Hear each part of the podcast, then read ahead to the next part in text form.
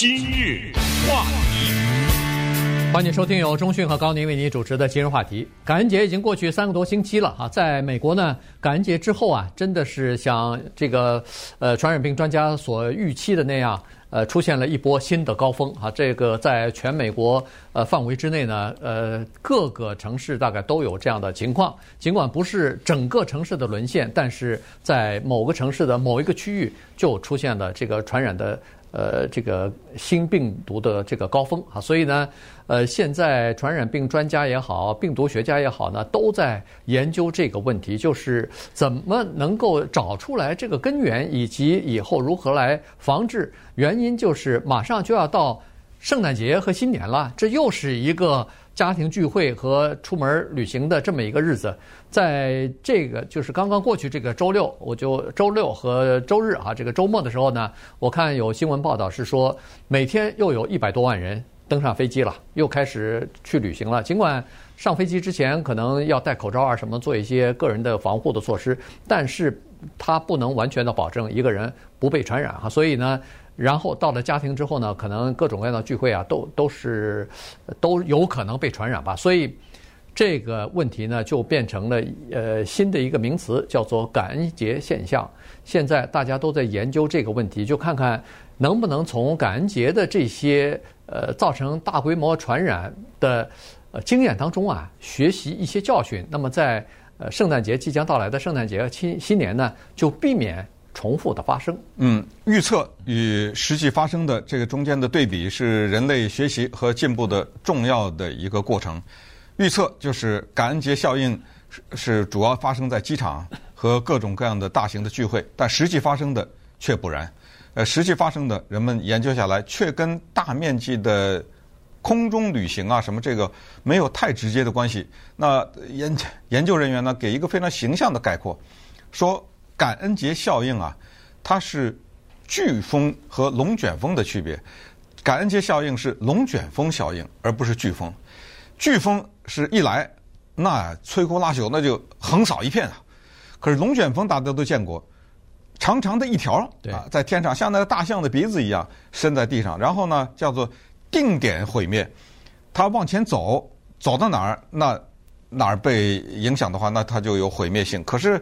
哪怕你就在他旁边不远的地方都没事儿，只要他从你的房子旁边走过，你不在他那风眼里面，就问题不大。那么这个就是感恩节效应。具体的说是什么呢？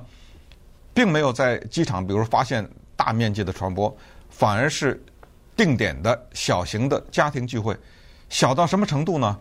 有的时候一家人四个人聚会都能感染，有多的是一二十个人。这种小型的聚会的感染特别值得注意，因为刚才说的圣诞节、新年到来，我们就把一些焦点呢放在我们比较了解的身边的加州这个地方。就说洛杉矶县，洛杉矶县上个礼拜每两个小时有一个人因为新冠病毒的感染而死亡，这是上个礼拜的一个情况。另外，它的四个县就是洛杉矶县、呃城县、Santa Barbara 县和河滨县。都是所谓的重灾区，所以于是呢，这些疾病专家们他们就下去去研究去了，就哦，为什么在加州和德州这两个地方，它就叫所谓局部的发病率非常的高，小型的聚会传染的很高。然后我们就看几个具体的例子，也算是对我们一个教训和一个提醒吧。对。呃，这个情况呢，就是不容呃忽视哈。原因就是说，有的时候我们自己会认为说，呃，应该是没什么问题，应该是，呃，我已经缩减规模了。顺便告诉大家一下，现在定义的这个小型的聚会啊，应该是。六到四六人以下哈，您那个十二个人的不叫小型聚会，十二个人你可能觉得啊，我是小型，因为我往年都是四五十个人，现在变十二个人已经是小了，但是十二个人算是已经违反这个规定了哈。一般的这个只要有一些人数限制的这些规定呢，基本上都没有让你有十二个人以上的这个聚会哈，基本上都是限制在比如说六个人不能超过两个家庭啊，基本上都是这这种聚会，甚至有的严格一点的话都是说。只有在居住在一个屋檐下的这些家人可以聚在一起，你其他的人都还不愿意聚的，不允许你聚在一起呢。所以这个是呃感恩节现象所要了解的情况。现在 我们嗯南加州等于算是一个重灾区了，呃，这个和那个三月份的纽约呃就是变成鲜明的对比，因为三月份的时候呢。纽约情况比较严重啊，三四月份的时候，纽约死亡率啊，什么各方面感染率啊都比较高。但是从那以后，纽约一直做得很好。三月份、四月份的时候呢，加州感染率并不高，呃，这个呃确诊人数也很少，所以那个时候大概我们有点沾沾自喜了，我们觉得做得不错。结果没有想到，这次十月份以后，加州的情况是一天比一天糟糕。现在。过去的这个周末恨不得什么三天就有十万人感染啊什么的，这个情况已经到了非常严重的程度，而且在南加州的这个呃就是加护病房的使用率已经到了一个饱和的程度，基本就在洛杉矶县那个等于到了零了，就是呃没有任何的，照理说是在这个情况之下没有任何的紧急病房可以用了。那当然，他每天有出院的人，他是随时变化的。但是这个情况是非常危险的。然后在其他的几个县里边，大概剩下的也都是百分之一、百分之二，这个也是到了一个极限了哈。所以呢，这就是为什么南加州又采取了比较严格的这个限制措施了。对，我们比如看一个例子，Santa Barbara 就是风景如画的一个地方啊。这个地方呢有一个市，也是一个县。Santa Barbara 是一个县，涵盖了若干个市，其中有一个市。就叫 Santa Barbara，他那个市议员呢，他是在西区嘛哈，他有个市议员叫做 Oscar Gutierrez，三十六岁，挺年轻的哈，市议员。嗯、对。他母亲呢七十岁，这个市议员呢，他们一家人都特别注意防护，从戴口罩啊到消毒啊到社交距离啊，保护的很好。就是在感恩节的时候呢，他那个七十岁的母亲说：“我啊去一个小聚会，特别小，都是自己家的亲戚。”就那么几个人，我去一下。那他这儿子啊，市议员的儿子说别去，建议你不去，因为你年龄比较大。他妈妈说你放心，我该做什么安全措施我全都做好。那他也没办法嘛，就让自己的母亲去了。去了以后，回来几天以后症状出来了，感冒啊，呃，就是发烧啊等等，这症状出来一查，得了，被感染了。嗯。最麻烦的是，这一个奥斯卡他自己再一查，他也被。他妈妈传染了，因为他跟他妈妈住在一起啊，哎，他非常恼。他说，为了不被感染，我做了八个月的防护，没想到你就去参加一个家里的 一个这么小型的一个聚会，估计五六个人吧，嗯，哎，这么一个机会，而且还是在户外用餐，而在户外吹着风，你把你自己传染，还把我给传染。他一气之下呢，他就在市议会上把这个事儿给说了，他用自己就现身说法了，用自己呢作为一个教训。提醒大家，没想到他在市议会上把这个一说啊，把家里亲戚全得罪了，呃，这叫做家丑不可外扬，你还把家里传染这个事情给讲出去，家里亲戚又也不理他了。现在，不过好在呢，反正他跟他女朋友住在一起，跟他妈妈，反正至少，呃，他母亲的这个情况好像恢复了吧？对，至少还没有生命危险。对，但是有一些家的人可能就没有这么幸运了。那稍等会儿，我们再给大家讲一些其他的故事。今日话题，欢迎继续收听由中讯和高宁为您主持的今日话题。这段时间跟大家讲的呢是感恩节现象哈，这个感恩节，呃，这个症候群啊，实在是呃呃，就是要引起人们的注意哈，因为呃，现在发现说。就是在有一些传染的过程当中呢，他是一个人得病，结果全家传染，然后这个家庭呢又和别的人接触以后呢，又造成传染，所以这是一个线性的关系啊。你接触了这些人以后，之间的就传染过去了，呃，有点像就是刚才所说的这个龙卷风的现象哈，它是一条线这么过去的。呃，人们有的时候认为说家人聚会不会有问题，但是。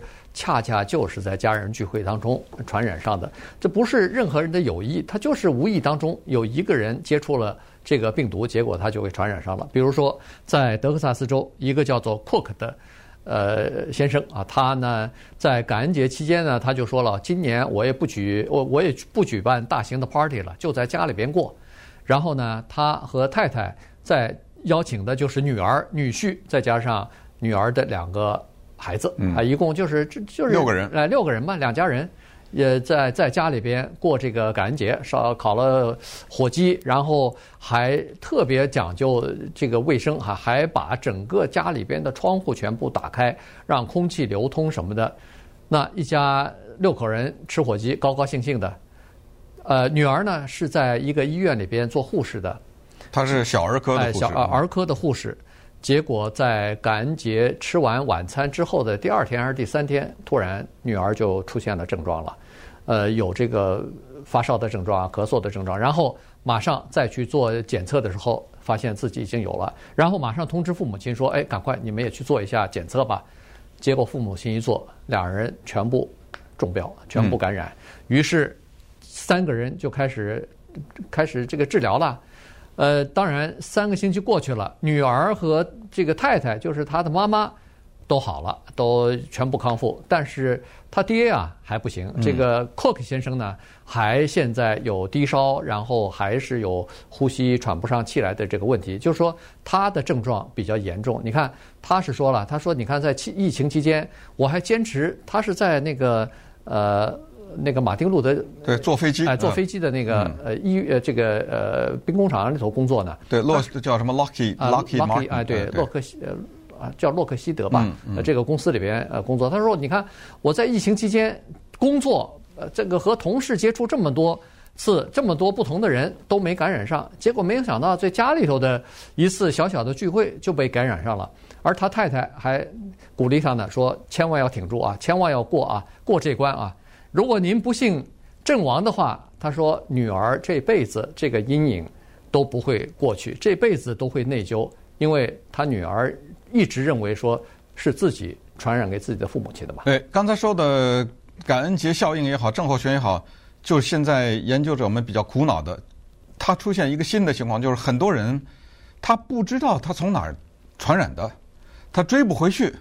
所以才放松警惕，因为他不知道他在哪里传染的，基本上就可以认为说，他认为他没有被传染，直到发病为止。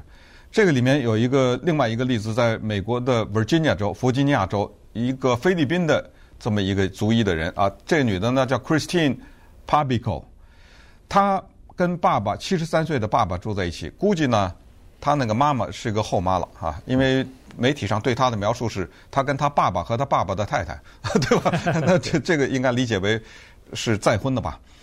反正七十三岁的老人住在他家里面，然后在感恩节的时候，他们说：“哎，听政府的话啊，咱们呢不敢不做那个大型的聚会，小型聚会吧，就是咱们家自己人。”菲律宾因为有天主教等等等原因，家庭相相对来说比较大，这个大家也都知道。所以小型聚会在他们的定义就是九个人，呃，一家呢可能有一些直系的亲属吧，九个人小聚了这么一下，但是他们完全没想到这一次小聚呢有一个不可逆转的后果。首先，这个叫做 Papico 的这个女性啊，她这个妹妹呢发烧了，聚会之后才发烧。如果是之前发烧，那就别来了嘛，对不对？这一发烧再一检测，当然就是阳性。然后呢，接着就发现七十三的父亲被传染了，传染了以后送到医院去，那就是加护病房了。嗯，对。结果医院就发了死亡通知了，就是说呢，老人现在还能讲话。一般的来说呢，在这种情况也不能让你们进来，因为他还有传染呢。对。啊，但是特例吧，给你们，我估计可能隔这个玻璃啊，还是什么，反正就是可以跟老人再讲几句话。嗯。结果他们就赶到这个老人的病床前，隔隔着可能是隔着玻璃，或者是有防护的措施吧。对，对就呃问问老人到底呃情况怎么样了，然后最后您还想什么呀？老人说：“我想吃一个冰激凌。”哈，他他要吃那个叫咖啡味的冰淇淋。呃、对，他特殊品牌的咖啡味冰激凌，显然他是这辈子大概最喜欢的甜点。然后他还想吃一碗那个菲律宾产的那种。卤肉叫卤肉饭，呃，adobo，呃，菲律宾卤肉饭。哎，他叫要吃这个菲律宾的卤肉饭，然后等于是这就是他最后的一餐了。吃完了以后就要和这个世界告别了。所以你看，这个这也是家人。他的那个妹妹自己都不知道，据说是他在感恩节的前一天被传染，但是他自己并不知道。被传染了这个新冠病毒。所以有的时候呢，确实是没有什么办法。加州呢，现在有一个那个手机的城市，哎，对，这这个你你已经登记了吧？我已经下，我也登记了，对，必须必须登记。对，我觉得这个特别好哈，它就是 Notify CA 啊，dot。呃，好像是什么，反正你可以下载这个东西。呃，我是这样的，他手机自己就给你了。我，我没下载啊，就突然就出现在，我估计可能是政府发给所有的手机上了吧？对，但是有一天就突然出现在我那个上面了。对，但是你还是要点。我点了，点进去，然后回答他的问题，然后呃，就按什么接受啊什么之类的，啊、对对对，就完成就就等于是下载了。嗯、下载以后呢，它有这么一个好处，就是说，当你出去的时候。根据手机的定位，如果要是，但是你那个 WiFi 一定要开着啊。呃，这个出去的时候，如果要是有一个携带这个呃新冠病毒的人在你的，比如说六尺距离之内，或者是在你的呃你接触的时间比较长的话，他会通知你，他会告诉你说你可能有呃暴露在这个风险之中了。提醒你警惕，要么就去做个测试，要么就是怎么样，反正做做一个防护的动作，所以这个我觉得挺好的。